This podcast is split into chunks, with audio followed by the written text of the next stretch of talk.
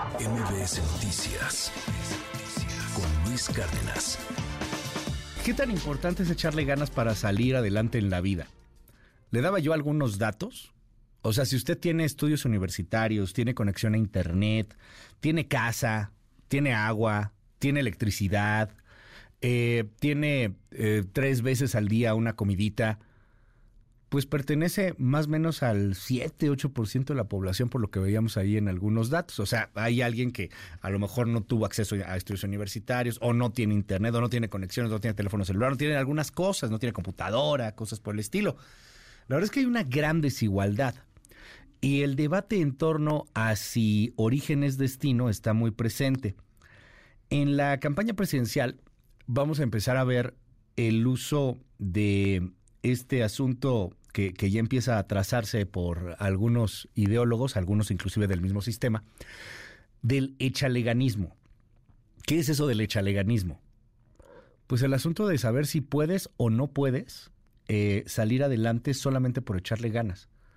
Si con que te esfuerces bien cañón y estudies una carrera y luego una maestría, si ya con eso la libraste y ya puedes tener una mejor calidad de vida, si ya puedes tener un, eh, eh, una, escala, una escala social, una movilidad social. Y pues como siempre, el protagonista de esta historia es usted, así que échele en el 5571 131337, 5571 131337 5571-131337. WhatsApp abierto absolutamente para todos. Luis, ¿en dónde venden ese? Échale ganas para ir a comprarlo. Ahorita nos dice Jorge Andrés Castañeda. Bienvenido, Jorge. ¿Cómo estás? Qué gusto verte. Muy buenos días, Luis. Un saludo a ti y a todo el auditorio. Un gusto, como siempre, estar por acá. Tema bien polémico. Muy polémico. sí, ya con que le eches ganas sales adelante. Pues la evidencia indica que no necesariamente. Me gustaría tomar algunos datos del Centro de Estudios Espinosa Iglesia, al que en toda honestidad con el que yo colaboro muchas veces, entonces digo para que no haya este suspicacias, pero bueno. Y de acuerdo a, a los estudios que se han realizado en este centro, en particular a la encuesta de movilidad, eh, 74% de los mexicanos que nacen en los hogares más pobres se quedan en situación de pobreza. Esto, esto se hace a través de estudios en el tiempo, preguntando los, eh, digamos, antecedentes familiares de ingreso, etcétera, de los mexicanos y viendo, digamos, su evolución laboral. Me, repites el dato porque me, voló la cabeza. 74%. 74% de los que nacen pobres se quedan pobres. Déjame platicarte un poquito más de dónde viene y cómo se hace este dato. Eh, digamos, si agarramos a toda la población en México y la dividimos en cinco grupos, yendo, digamos, en el primer grupo están el 20% que más gana, en el segundo el, el 40, etcétera. De los mexicanos que nacieron en el quintil, o sea, en el 20% más bajo, sus hijos, la mitad de ellos, o sea, 49% de sus hijos van a, van a estar en el mismo decil de ingreso, es decir, en el más bajo. El 25 en el segundo, y digamos que estos dos quintiles podemos clasificarlos como estando en el por debajo del umbral de pobreza. Es decir, el 74% si tú naces en el quintil más bajo de ingresos, tres cuartas partes de los hijos de ellos se van a quedar en ese o en el de tantito arriba, que no son necesariamente mucho mejores condiciones. Ok. Entonces, Creo que se entiende más fácil de la otra manera. 74% de los pobres, sin duda, se quedan pobres. Sí, sí. Está cañón. 74% del 20% más pobre va a quedarse en una situación por debajo del umbral de pobreza. O sea, ¿y, quiénes son los que sí pueden tener movilidad social? Quienes tengan más dinero dentro de... Bueno, no, porque por movilidad estamos definiendo que te mueves allá adentro. Lo que pasa es que, eh, digamos, los niveles de ingreso y la transmisión de ingresos es muy fuerte. Es decir, los que nacen arriba se quedan arriba y los que nacen abajo se quedan abajo. Es uno de los países con menor movilidad social en el mundo. Eh, si de por sí somos uno de los países más desiguales, también somos de los países más... Eh, con menor movilidad social. Y si vemos esto a nivel regional, se pone peor. En el sur del país es el 86% de que los que nacieron en el quintil más bajo de ingresos se van a quedar por debajo de la pobreza. O sea, es casi un hecho. Si tú naciste ahí, que te vas a quedar ahí si estás en los estados del sur del país. Ya si te vas al norte es más bajo, es alrededor del 54%, en el Bajío 58% y en la zona de la Ciudad de México, bueno, el centro del país 68%. Ahora, la, la pregunta y que yo sé que no hay una respuesta sencilla, querido Jorge, pero ¿por qué? O pues sea, ¿no importa que quieras salir adelante? ¿Que le eches ganas? ¿Que termines la primaria, termines la secundaria, termines la prepa? ¿Tiene que ver eso? ¿O ya no importa tanto si terminas el doctorado incluso? Bueno, a ver, hay varias cosas aquí que, me gustaría separar. Primero, sí. ha habido un avance en México en los últimos 50 años, 40 años, en la cantidad de gente que cuenta con estudios. Eh, si vemos este mismo, un comparativo similar al que te acabo de decir, pero para grado de educación y no de ingreso, ya eh, la gran mayoría de los hijos de las personas que no, que no tenían estudios ya empiezan a tener algo de estudios, o sea, primaria, algunos secundaria, etcétera, ¿no? Ya profesionales mucho menos. Y en efecto, a mayor nivel de estudios, mayor ingreso. Ok. O sea, en general, ¿no? Eh, a lo largo, y en particular, pues ya, posgrados, por ejemplo, pues sí, ya es mucho mayor ingreso. Luego está el tema del género. Eh, las mujeres están en una situación todavía más complicada en este país, ¿no? Y donde existe aún menos movilidad social, ¿no? O sea, en el, el, asunto de, de, nacer mujer te, te lo complica mucho más. Pues sí, en particular el caso de las madres solteras, que por ejemplo, si ahorita vamos a hablar de echarle ganas, tú le puedes echar las, todas las ganas que quieras en el mundo, pero si tienes dos hijos y ya no tienes estancias infantiles, pues no puedes trabajar más de ciertas horas porque les tienes que dar de comer a los hijos, porque esa es desafortunadamente en muchos sentidos la sociedad que tenemos. Podemos discutir si está bien o mal el patriarcado, pero de que es un hecho, es un hecho. Es que la visión de pronto llega a ser de que ya me fregué, de que entonces con los datos que, me das, pues ¿cómo le hago? Yo tendría mucho cuidado con eso, ¿no? O sea, a ver, hay forma de salir adelante, es muy difícil en México, pero si no le echas ganas tampoco se puede. Sí, claro. Ayúdame a ayudarte, ¿no? Este, o sea, digo, no un, o sea, el Estado, los programas sociales, no, y el Estado tiene que cumplir ciertas funciones muy importantes para permitirte que si tú le echas ganas sí salgas adelante. Ok. Sin eso, no importa cuántas ganas le eches. ¿No? Necesitas las dos partes.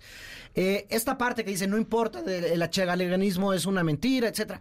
Sí, o sea, sí, hay factores estructurales muy complejos, están todas estas estadísticas que te platico, pero el Estado tiene que hacer mucho más. Y al parecer podemos discutir si esos son los programas sociales o son otro tipo de transferencias, ¿no? Y, y déjame, déjame poner ya el ejemplo acá bien, este, de meternos en problemas.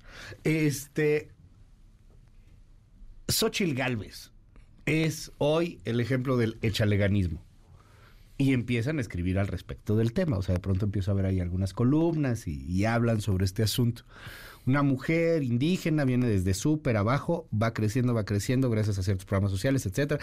Eh, ah, se apoya, ah, llega a donde llega hoy día. O sea, evidentemente hay una movilidad social, hay un cambio social, o sea, cambia por completo su vida. ¿Qué tan sencillo es que eso pueda llegar a pasar? Los datos nos muestran que el caso de Xochitl es una excepción. Ok. Y eso te puede hablar de varias cosas, de quizá lo excepcional que es Xochitl, porque sí es una historia excepcional. Sí, claro. Este, la parte de cómo viene a la Ciudad de México a vivir en un cuartito compartido con su hermana. Bueno, primero vendía gelatinas en, en, Hidalgo, luego viene aquí, consigue un trabajo, este, es estudia y se parte el lomo estudiando, ¿no? Este, digo, yo he escuchado ya varias veces la historia de, su viva voz, cómo, pues, ella tenía que ir a la biblioteca a tratar de aprender inglés con un diccionario, ¿no? Sí. Para poder llevar las clases. Es víctima de todo tipo de acoso en la universidad, porque estudiaba en la Facultad de Ingeniería, que es de las, era, es... De hombres. De las más machistas de todas. Sale adelante, crea una empresa, etcétera es un caso excepcional el de Xochitl. Eh, y podemos discutir o no si eso te habla de que ella es una persona excepcional. A mi parecer, es una persona excepcional. Pero lo que queremos es que en este país haya más Xochitl. Ok.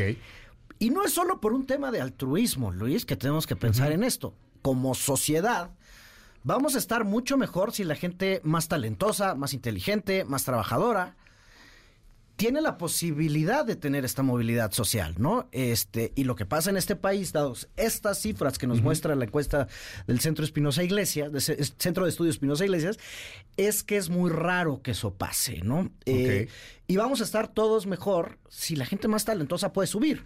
Entonces, lo que necesitamos son políticas públicas que creen un piso parejo sobre el cual las personas no todas tienen que ser excepcionales como Xochitl. Las personas talentosas, las personas que le echan ganas, tengan la posibilidad de aspirar a esta movilidad social. Que la meritocracia tenga sentido. Cosa que pueda pasar. Ajá. Porque si no, la verdad es que no pasa. Ya. Pasa muy poco, de acuerdo a estos datos. O sea, regresando al primer dato, el 74%, solo el 3% de los que nacen en el 20% más pobre llegan al 20% más rico. Claro. Solo el 3%. No es un tema de talento. No se nace con menos talento abajo que arriba. está buenísimo. Solo el 3% de los más pobres. Del 20% más del 20% más pobre. De los hijos del 20% más pobre, solo el 3% pasa al 20% más rico. Y el 20% más rico hay una desigualdad tremenda allá adentro. ¿eh? O sea, ahí está Carlos Slim. y alguien que gana Arriba de 27 mil pesos, ¿no? 20, ponle, depende de dónde en el país, porque en la Ciudad de México se gana más, etcétera, ¿no? Está muy interesante. Entonces, si tuviéramos una movilidad perfecta, pues sería del 20, un 20-20-20, ¿no? Ahora, hay una cosa bien importante y de la cual no nos acordamos. Para que haya movilidad social hacia arriba, tiene que haber movilidad social hacia abajo. Y ese es quizá uno de los grandes problemas de este país. Eh, los que nacen en el 20% más rico se quedan en el 20% más rico por todo lo que implica nacer ahí, ¿no? Que es educación, desde la parte de educación, olvídate de los contactos y todo eso, eso pasa en el 1%, ¿no? Sí, claro. Pero educación, lo que mencionas, tener tres comidas al día, eh, tener acceso a internet, vivir en una casa donde alguien te cuide, ¿no? Muchísimos factores que, ya sabemos determinan esto, ¿no? Eh, dónde naces, etcétera. Entonces, lo que necesitamos, si queremos que hayan más Xochitls, es garantizar un piso mínimo donde todos, digamos, podamos e, estar en posibilidad de poner en práctica nuestros talentos. ¿Qué quiere decir esto? Eh, hay un mundo de trabajo económico de esto. Eh, próximamente va a salir un artículo muy interesante en Nexos de Luis Felipe López Calva y Santiago Levy, que habla, eh, digamos, un estudio muy técnico, económico, el, donde retoman la, la, tesis de Santiago Levy de cómo la situación laboral y el acceso a salud en México dependen de tu situación laboral, ¿no? Es decir, si tú tienes un empleo formal, tienes IMSS, que el IMSS tendrá sus broncas, pero es un relativamente buen sistema de salud. Si trabajas en el gobierno, pues tienes ISTE. Pero si eres de la otra mitad de las personas que no tienen ninguna de esas dos características, no tienes acceso a servicios de salud buenos. Primero tenías el seguro popular, que digamos llenaba un hueco. Desaparece, crean el INSABI. Ahora tenemos el IMSS Bienestar, que no sabemos muy bien hacia dónde va. ¿no? No tiene las capacidades económicas para brindar un servicio como el del IMSS. y, y lo peor es de que si tú transitas entre estos dos mundos, es decir, un rato tienes un empleo formal, pero después estás trabajando como en, en la informalidad, por llamarlo así, que es decir, no tener IMSS de forma sencilla, pues de repente tienes salud, de repente no tienes salud. Lo que necesitamos es que todos los mexicanos tengamos un servicio de salud, digamos, de la cuna a la tumba, por el hecho de ser mexicanos el mismo servicio de salud. Y hay algo muy Otro tema importantísimo, perdón, las estancias infantiles o los servicios de guardería, como los quieras llamar, son fundamentales, particularmente en el caso de las mujeres. Y así, hay una serie de políticas públicas allá afuera, no es el hilo negro, sabemos mucho de lo que tenemos que hacer, simplemente... Eh, este gobierno y gobiernos anteriores han decidido no hacerlo por diferentes circunstancias políticas. Sí, la realidad es que cuesta mucha lana esto, pero no hay mejor uso de, los recursos que crear este sistema de protección solar, de protección social mínimo que incluya guarderías, servicios para la vejez, pensiones y salud para todos los mexicanos. ¿Sabes qué? Se repite aquí seguridad. Cañón seguridad. Nos están diciendo, por Dios, el tema de trabajas, le echas ganas, llega la maña y te friega. Le echo ganas a mi negocio en Guerrero, me está escribiendo una persona. No, bueno, es, que eso yo creo que es una condición indispensable para cualquier modelo económico que querramos que seguir. no tenemos. Que lo que queremos, no tenemos. Lo que estamos viendo en Guerrero es la desaparición absoluta del Estado. ganas en Guerrero, Jorge. Pues échale ganas en Guerrero y llega la maña y te dice, órale, me no, pues llevo una lana, derecho de piso, te mató a alguien. Está horrible. Te voy a decir una cosa terrible que igual y me...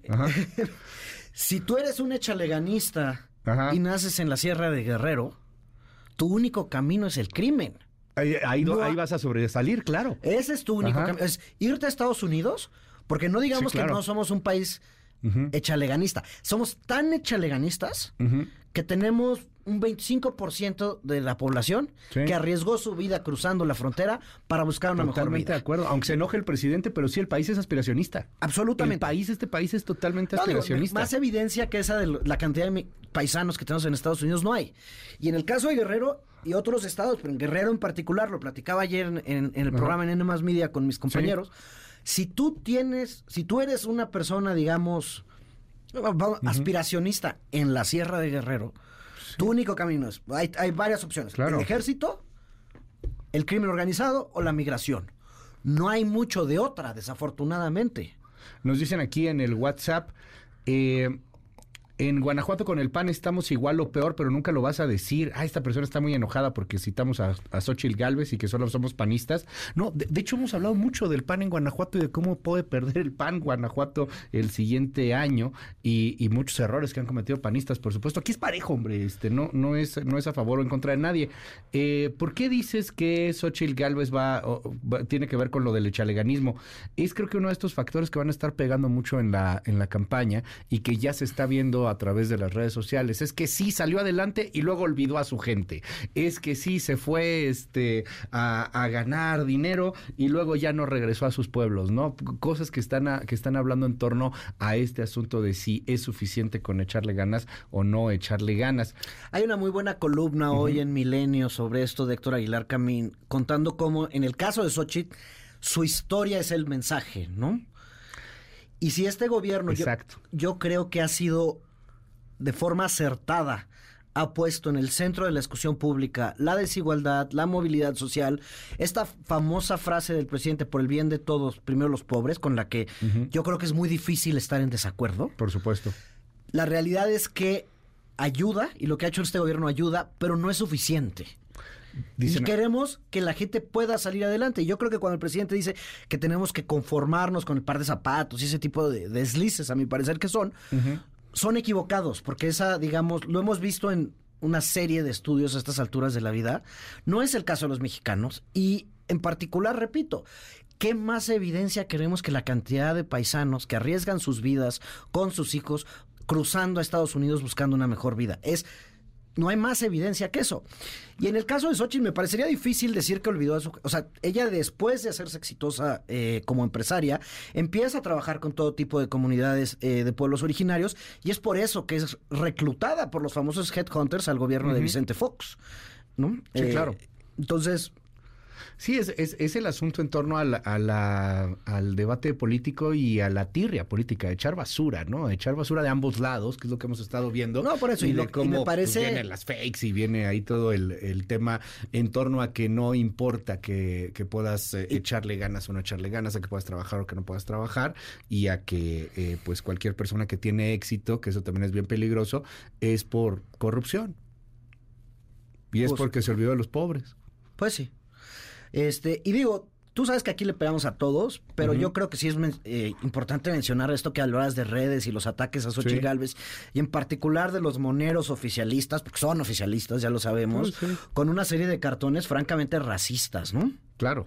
Nos dicen aquí en el WhatsApp 5571 131337. Interesante discusión sobre la situación económica de México y del mundo. Difícil y casi imposible salir de un entorno económico de pobreza, pero nunca es imposible. Es echarle ganas, traducido en oportunidades, esfuerzo, trabajo duro y educación, preparación. Somos muchos los que venimos de ese círculo del esfuerzo, la cultura del esfuerzo. Y eh, y que y definitivo que siempre todo lo anterior mejorar la situación económica y personal. Felicidades por el programa, gracias por el por el mensaje. El echaleganismo necesita de más factores, el acceso a recursos, oportunidades de educación, el apoyo de personas, conexiones sociales también, el entorno socioeconómico, la salud física y mental Saludos, gracias por el programa. Por ejemplo, retomando este tema de la salud, Luis. Imagínate que tú eres el, o sea, un alumno estrella de estos que de repente salen a cada rato, que te va a terminar en la NASA, etcétera, ¿no? Pero en tu familia hay una emergencia médica, un gasto catastrófico, por, como se conocen, y tienes que salirte de la escuela para meterte a trabajar para ayudar a tu familia. Eso es lo que no podemos permitir. No importa cuántas ganas le hayas echado, puede ser un genio absoluto, pero si no creamos las condiciones para que esa persona pueda explotar todo su talento, no importa cuántas ganas le eches. Que lo que necesitamos es este piso mínimo para poner a todo el mundo en la oportunidad de, digamos, cumplir su máximo potencial sin querer sonar cursi, ¿no? Pero sin esto mínimo, no importa cuántas ganas le eches, no, no se va a poder. ¿no? Y con la idea de dejar de hacer de la pobreza una cuestión icónica, una cuestión aspiracionista, también una cuestión cuasi religiosa, una cuestión que recuerda a las películas de Pedro Infante, de nosotros los pobres y todo el drama que tú quieras, pero se ha estado vanagloriando mucho la pobreza también. Y en este gobierno se ha hablado del valor de la pobreza. No sé si sea un valor en sí mismo, a lo mejor en lo individual podrá ser, pero como sociedad, como país, creo que la meta no debería de ser tener más pobres, Jorge. No, y ahí entramos también a las grandes diferencias regionales que tenemos en este país. Mencionaba este tema de la de cómo en el sur básicamente no hay movilidad social.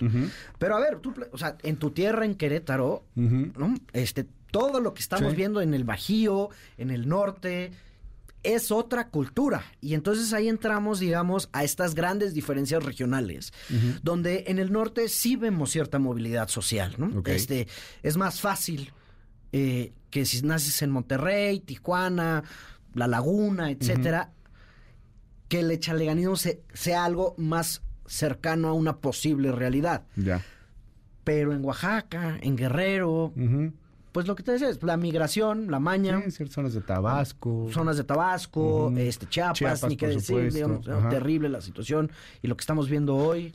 Está cañón. Eh, sin duda es un gran debate, este, y es, yo creo que uno de los grandes debates que, que, tenemos que tener en este país, ¿no? Oye, eh, entonces nos quedamos con estos datos que son muy interesantes. 74% de los pobres se quedan pobres. Los hijos del... Los hijos de los pobres se quedan pobres. Y este que me dices, del 3% que logra salir, está cañón. ¿eh? Solo el 3% de los hijos de los que nacen el 20% más pobre llegan al 20% más rico. De verdad, muchísimas gracias por estar aquí con nosotros, Jorge. Oye, te seguimos en tu red, ¿cuál es? Es Jorge Acast en Twitter, todavía no saco threads, ahí ando en eso tratando de entender cómo funciona. Con Instagram, le das clic y ya sale. Está fácil. En el Más Vida, en El Economista, todos los jueves. Mil gracias, mil gracias, Jorge. De verdad, muchísimas gracias. Te leemos ahí en, El Economista. Todo el auditorio y, y gracias por sus comentarios. MBS Noticias con Luis Cárdenas.